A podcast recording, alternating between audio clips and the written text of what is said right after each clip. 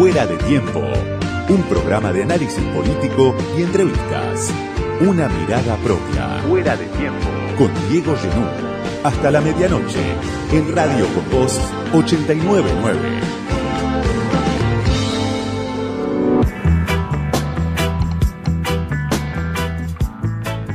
Llegamos al final ya no falta casi nada para que sepamos quiénes van a ser los candidatos, las candidatas de las fuerzas que dominan la política. En estas horas se define, sobre todo en el peronismo oficialista, todo indica que ya está definido en realidad, y se trata en realidad del formato que va a elegir el peronismo que tiene a Cristina en el centro como forma de sobrevivir en el poder para lo que viene, es la variante que va a ensayar el peronismo de Cristina, de lo que fue el Frente de Todos, del kirchnerismo histórico en estas elecciones. Hace una semana hablábamos acá en este espacio de fuera de tiempo de los hijos políticos de Cristina y siguen todavía, por lo menos hasta ahora, esos mismos nombres en el centro, Guado de Pedro, Sergio Massa, Axel Kisilov, Máximo Kirchner, Quedan además todavía algunos interrogantes importantes que seguramente van a ser despejados en, las próximas horas, porque que Cristina no vaya por primera vez en 20 años en una boleta, encabezando la boleta del kirchnerismo, es un desafío inédito para esta fuerza que lleva dos décadas marcando la política. Y si Cristina no va, la pregunta es ¿Qué va a pasar con el apellido Kirchner? ¿Va a aparecer o no en la boleta en estas elecciones? Primero, por supuesto, se mira a Máximo Kirchner. ¿Puede Máximo competir por un cargo ejecutivo? ¿Le da para ir a pelear por la provincia de Buenos Aires, que es lo que muchos dicen es su principal objetivo? ¿O eso sería un pasaporte a la derrota para el kirchnerismo en la provincia de Buenos Aires? El bastión de Cristina, el bastión electoral, el que la acompañó en casi todas las elecciones, incluso en la derrota, con una lealtad sorprendente, envidiable, que es la que tuvo hasta ahora, explica por qué el kirchnerismo hasta ahora fue el actor central dentro del peronismo, la provincia de Buenos Aires. Tantas veces le dijeron a Máximo, cerca de Cristina, que tenía que arrancar por ser candidato a gobernador en Santa Cruz. Sin embargo, claro, Máximo no lo escuchó fue director a la provincia de Buenos Aires sin haber hecho la experiencia formidable que hizo su padre, que fue intendente, que fue gobernador, que fue presidente antes de ser candidato en la provincia de Buenos Aires en el 2009. Máximo Kirchner, el líder de la Cámpora, el diputado bonaerense, que más bien por ser el hijo de Néstor y de Cristina, o por alguna otra razón, habrá pensado que la historia le demandaba ser directamente candidato en provincia de Buenos Aires y por eso hoy su nombre vuelve a sonar como eventual candidato en provincia de Buenos Aires, incluso para un cargo ejecutivo. Las encuestas obviamente no lo acompañan, pero está por supuesto en el menú también su nombre. Y si no es Máximo, ¿quién? Es la pregunta. Aparece Alicia Kirchner, con quien estuvo la vicepresidenta el jueves pasado, en Río Gallegos, Alicia que fue gobernadora varias veces, ministra de Desarrollo Social, senadora nacional también y no tuvo una buena experiencia en el Senado, un tiempo nada más, estuvo en el Senado y volvió al Ministerio de Desarrollo Social. Pero aparece el nombre de Alicia como eventual vice, como candidata a vicepresidenta, lo cual le daría en un eventual triunfo un lugar importante en el Senado. Dicen los que la conocen a la actual gobernadora de Santa Cruz que no quiere, que también ella piensa que ya dio todo, pero si ella no es, si Máximo no es, la pregunta es dónde va a estar el kirchnerismo en estas elecciones, el apellido Kirchner en estas elecciones. Después, claro, habrá que ver cómo sale Cristina y la fuerza que la acompaña de estas pasos que a esta altura parecen inevitables.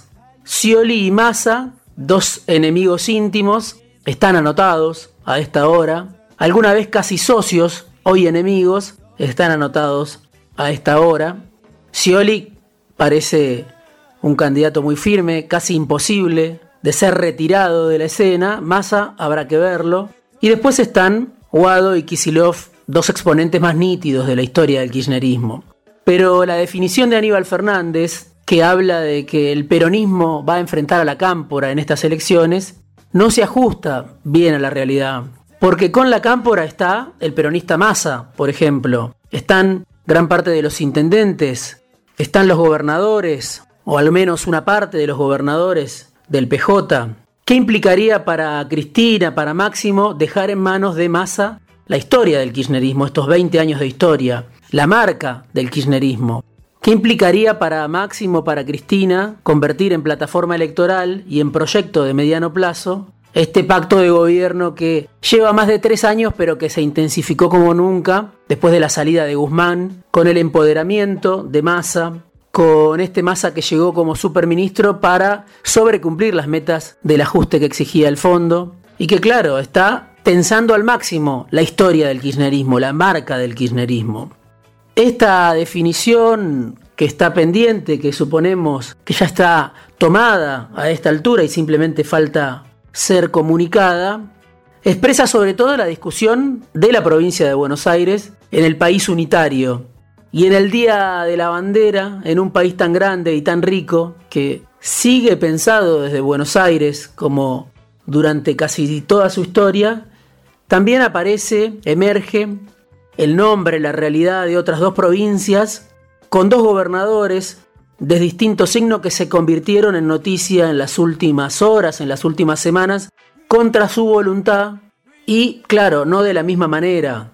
Gerardo Morales y Jorge Capitanich, un radical, un peronista, que son noticia, pero que no reciben un tratamiento equilibrado por parte del sistema de medios, del poder mediático, de los medios de comunicación que atienden, como dicen que atiende Dios en Buenos Aires. Gerardo Morales, un radical sui generis, que entra en la figura del caudillo que horroriza a la clase media, sobre todo cuando es peronista. Así lo ven incluso dentro del propio radicalismo, muchos radicales, a Gerardo Morales, como un caudillo que no puede jamás seducir a la clase media. Y es un dato importante porque, claro, Gerardo Morales está en estas horas tratando de dar el salto nacional. Un gobernador que en el poder se reveló como implacable con sus opositores desde el minuto cero, con la detención de Milagro Sala, que colonizó la justicia, como hicieron otros también desde el peronismo, pero casi sin pagar costos en Buenos Aires. Llenó a la Corte Suprema de dirigentes de su entorno, eso se vio muy claro en el caso de Milagro Sala, pero no solo.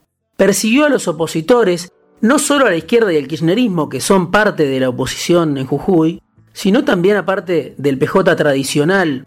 Está el caso de el senador Guillermo Snopek, muy cercano a Cristina, enfrentado a muerte con Morales por cuestiones familiares, pero también por cuestiones políticas que son minimizadas en Buenos Aires. Snopek, un crítico también muy duro del manejo de la justicia que hizo Morales en estos ocho años como gobernador de Jujuy en los que aplastó a la oposición en todos los planos. Primero obviamente en el terreno electoral, pero no solo.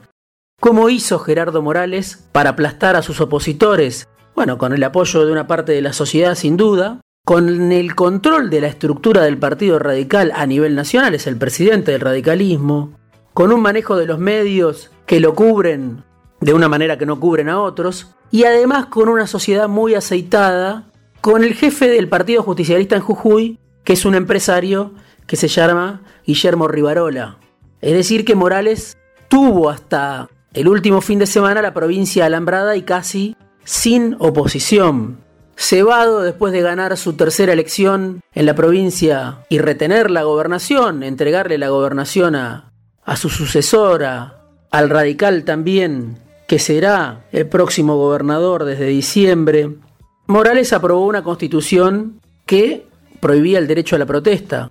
Y además aprobó una constitución que tenía un artículo que impulsaba el desalojo expeditivo de quien no tenga título de propiedad en Jujuy. Y claro, esto generó una respuesta en las calles, en las rutas, de las comunidades originarias que son los pobladores ancestrales en la provincia, pero que en el 90% de los casos no tienen esos títulos de propiedad que ahora está reclamando Morales en esta nueva etapa. Vimos la represión brutal de Morales en las últimas horas y vimos las protestas de las comunidades originarias, los manifestantes que se oponen a esta reforma de la Constitución que Morales aprobó casi como si fuera una ordenanza más, una ordenanza municipal. ¿Dónde vimos las imágenes de la represión? Bueno, en las redes sociales, en los medios alternativos, muy poco o nada en los grandes medios de comunicación. Vimos de lo que está pasando a 1600 kilómetros cuesta arriba de Buenos Aires, porque el sistema de medios, lo decía, lo blinda a Morales casi como si fuera un hombre propio. 40 detenidos, entre ellos la convencional constituyente del FIT, Natalia Morales, balas de gomas en la cara de los manifestantes, heridos, y el caso de este pibe de 17 años, Mijael Lian Lamas, al que vimos salir del hospital con la camiseta de la selección argentina, que perdió un ojo por las balas de goma de la policía de Gerardo Morales. Claro, es fuerte el contraste entre la violencia de las imágenes que se viralizan y el silencio del sistema de medios, pero tampoco puede ser motivo de sorpresa, es el grado cero de la política en la Argentina, la cancha inclinada de la pelea por el poder. Ahora, esa brutal represión de Morales que vimos sobre todo por canales alternativos puede llevar también a confusiones, puede hacer creer que Morales está solo, puede llevarnos a perder de vista que Morales era hasta la represión de las últimas horas, o incluso es el candidato más firme para ser el vice de Horacio Rodríguez Larreta en la pelea interna de Juntos. De que es el presidente de la UCR, de que tiene un sistema aceitado de poder, que maneja los cargos más importantes de la UCR en el Senado y en distintos lugares del país donde la UCR pesa, y se da el lujo incluso de tener en contra a Patricia Bullrich. En las últimas horas, con la represión, Morales hermanó a Bullrich y a Larreta. Pero no solo tiene relaciones conjuntos, Gerardo Morales. Sí, hay que mirar el silencio de los medios. Hay que mirar el silencio de Massa sobre la represión en Jujuy, un aliado de hierro de mucho tiempo, Massa de Morales. Casi que co-gobernaron en Jujuy durante mucho tiempo.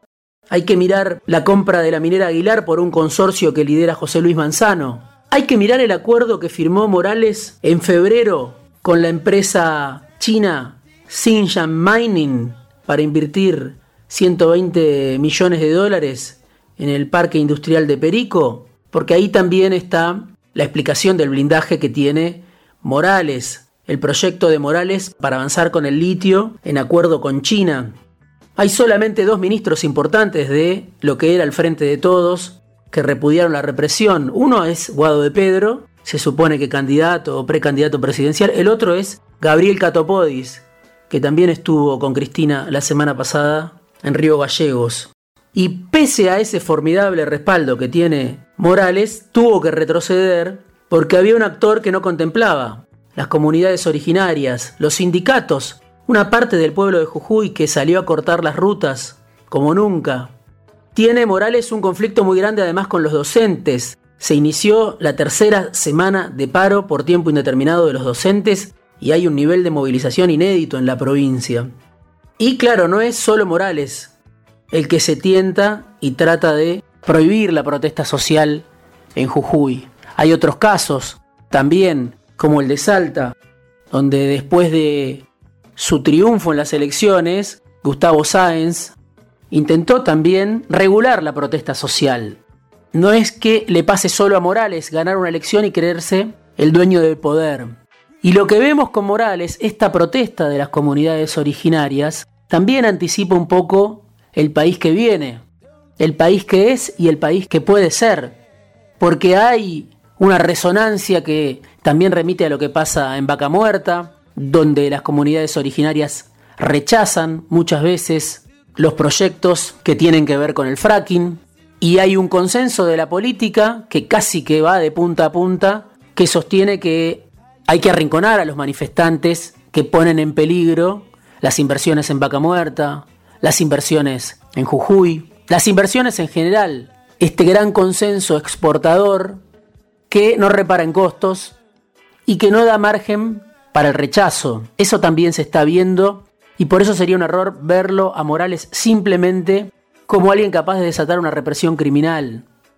El otro caso, el otro gobernador es Jorge Capitanich. Ahí, claro, la difusión es mucho más amplia desde hace 20 días por la desaparición, por el crimen de Cecilia Strisowski, que por supuesto conmociona y con razón a Chaco y que está teniendo impacto político. Esta chica de 28 años, que se supone fue asesinada por miembros de la familia Sena, y está Emerenciano Sena, Marcela Acuña, gente muy ligada desde siempre a Capitanich, y lo que era una indignación social se convirtió en un hecho que impactó en, las elecciones también, ¿no? El peronismo terminó seis puntos detrás de Juntos, 42% de los votos entre los dos candidatos y un ausentismo tremendo, 40-45%. Muchos hablan ya de una derrota histórica del peronismo en Chaco, es la foto de las PASO. Hay que ver qué pasa en las generales. Pero claro, Capitanich, un político con muchísima experiencia, que fue casi de todo en su carrera, perdió casi 100.000 votos en relación a 2019, con un ausentismo muy fuerte, muy grande, de 40-45% de los votos. Se puede ver en el caso de Cecilia el manejo del poder, la impunidad del poder, y otra vez el contraste entre lo que venden en Buenos Aires algunos gobernadores y el ejercicio del poder real en sus provincias. Un caso Cecilia en cadena nacional y con razón que contrasta con el silencio sobre la represión en Jujuy, porque para el poder central hay algunos hechos que valen más que otros, hay algunas vidas que valen más que otras. Sin embargo, Capitanich, que hasta hace poco quería ser candidato a presidente, ahora está desesperado viendo cómo se sostiene en el poder en su provincia. Y esto habla de la fragilidad de la clase política en general, más allá del caso Cecilia, del horror que uno puede advertir en torno al caso Cecilia. Hay otros datos que vinculan a Chaco con la escena general no todos los oficialismos ganan. Pasó en San Luis, pasó en Neuquén, puede pasar en Chaco. Y el ausentismo, ¿no? que viene siendo una de las grandes marcas de las elecciones provinciales, donde la participación electoral es menor a la de 2019, a la de 2015, a la de 2021. Y es lógico además porque el entusiasmo y las expectativas son cada vez menores con esta clase política. ¿Qué deja el caso de Morales y el de Capitanich en Chaco, dos gobernadores que son noticia incluso contra su voluntad. Bueno, primero, nadie puede dar por ganadas las elecciones antes de tiempo y nadie al mismo tiempo puede ser subestimado en este contexto de fragilidad, de enojo con la política, de división, de falta de liderazgos. Y después, algo más nos dejan las escenas que vienen desde Jujuy, desde Chaco. No es lo mismo ganar una elección que gobernar ganar las elecciones en la Argentina casi que cualquiera puede ganarlas. Pero eso no garantiza el ejercicio del poder ni siquiera para un Morales que ganó cinco elecciones y despreció hasta el fin de semana pasado a sus opositores.